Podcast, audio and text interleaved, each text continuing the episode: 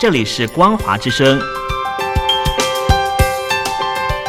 听众朋友，从现在开始，请您一起来关心最近发生的新闻事件。欢迎收听《光华随声听》。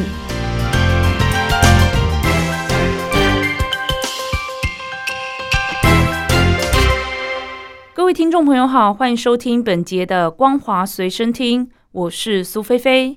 首先带来关心。新华社报道，省部级主要领导干部推动金融高质量发展专题研讨班，十六号在中共中央党校国家行政学院开班。习近平在开班式上发表讲话时表示：“中国特色金融发展之路，既遵循现代金融发展的客观规律。”更具有适合我国国情的鲜明特色，与西方金融模式有本质区别。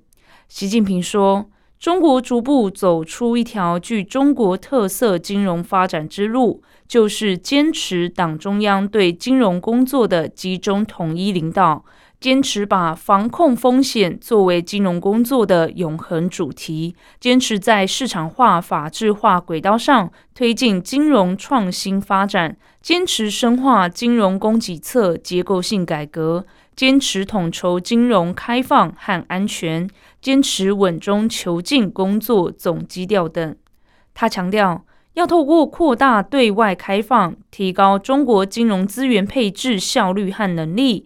增强国际竞争力和规则影响力，另外又要增强开放政策的透明度、稳定性和可预期性，规范境外投融资行为。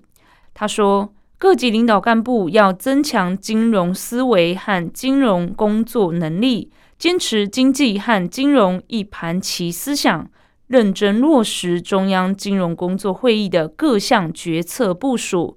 统筹推进经济和金融高品质发展。第一财经报道，二零二四年博鳌亚洲论坛年会定在三月二十六号到二十九号在海南博鳌举行。本届论坛主题为“亚洲与世界：共同的挑战，共同的责任”。博鳌论坛是由中国举办。每年邀集中国在内的部分国家领导人、官员、国际组织负责人、企业代表、专家学者出席会议。二零二三年是由刚就任中国国务院总理的李强出席开幕式并发表主旨演讲。博鳌亚洲论坛秘书长李保东指出，今年的年会中将设立世界经济、科技创新、社会发展。国际合作四大板块共计数十个议题。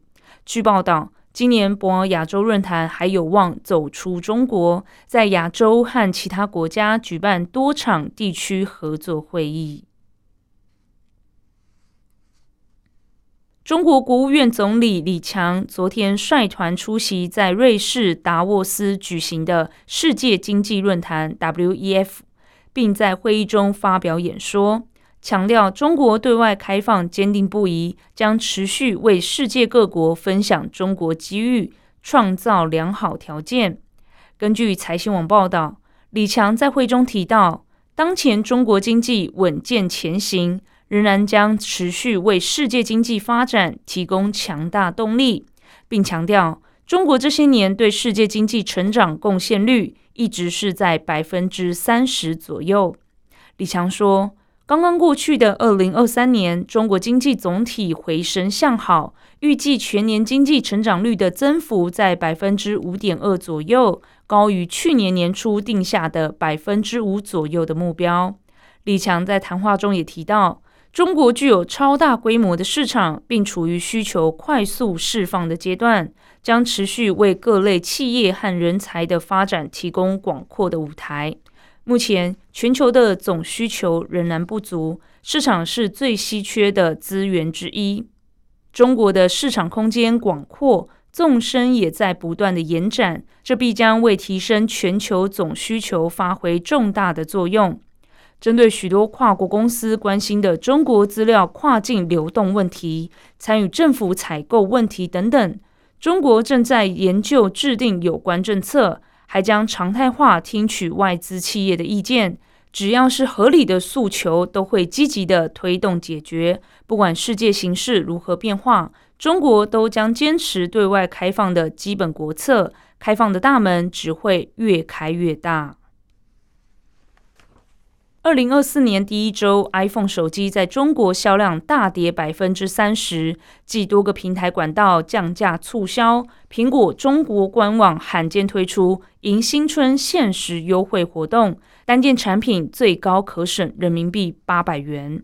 综合第一财经、中国商报等报道，华尔街投资银行杰富瑞分析师在一份报告中指出，苹果在中国市场遭遇重创。iPhone 销量在二零二四年第一周就出现断崖式下跌，较去年同期暴跌百分之三十。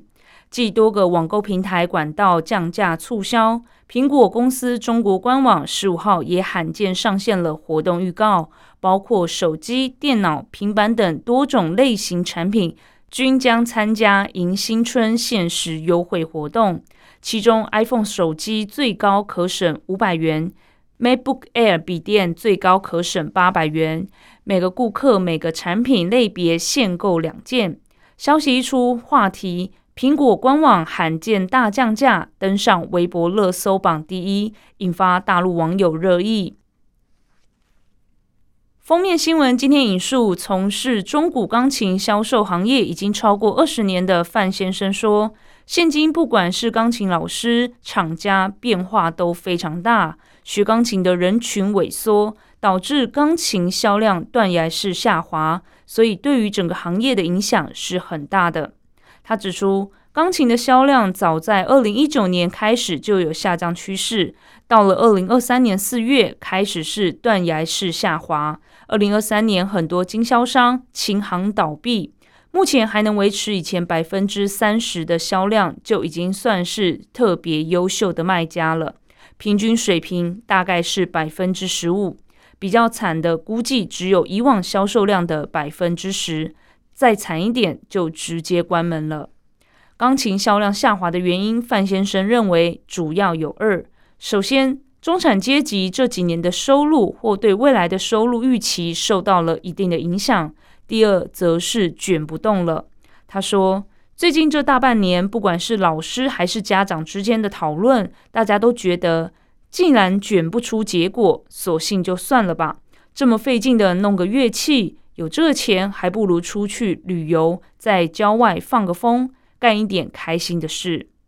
不过，也有业者认为，钢琴培训整体下滑和家长的选择多样性也有关系。虽然大多数启蒙阶段还是会优先选择钢琴，但是大一点了，可能就会开始分流去学其他乐器。最后带你来关心国际消息：世界卫生组织 （WHO） 表示，近年来全球成年吸烟人数已经有稳步下降。但另一方面，大型烟商仍然试图对抗这个趋势。法新社报道，世界卫生组织表示，研究两千年到二零三零年吸烟趋势的最新报告显示，全球已经有一百五十个国家成功降低吸烟人口。尽管多数国家的吸烟率正在下降，预计未来数年内与烟害相关的死亡人数仍将居高不下。根据估计。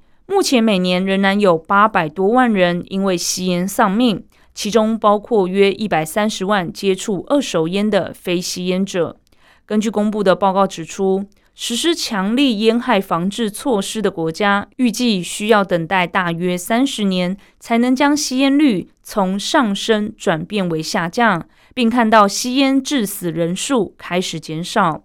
与此同时，世界卫生组织也警告。烟草公司正试图提高吸烟率。该组织敦促各国维持并加强烟害防治政策，以对抗烟商对政策的干涉。以上是本节的光华随身听，感谢您的收听，我是苏菲菲，再会。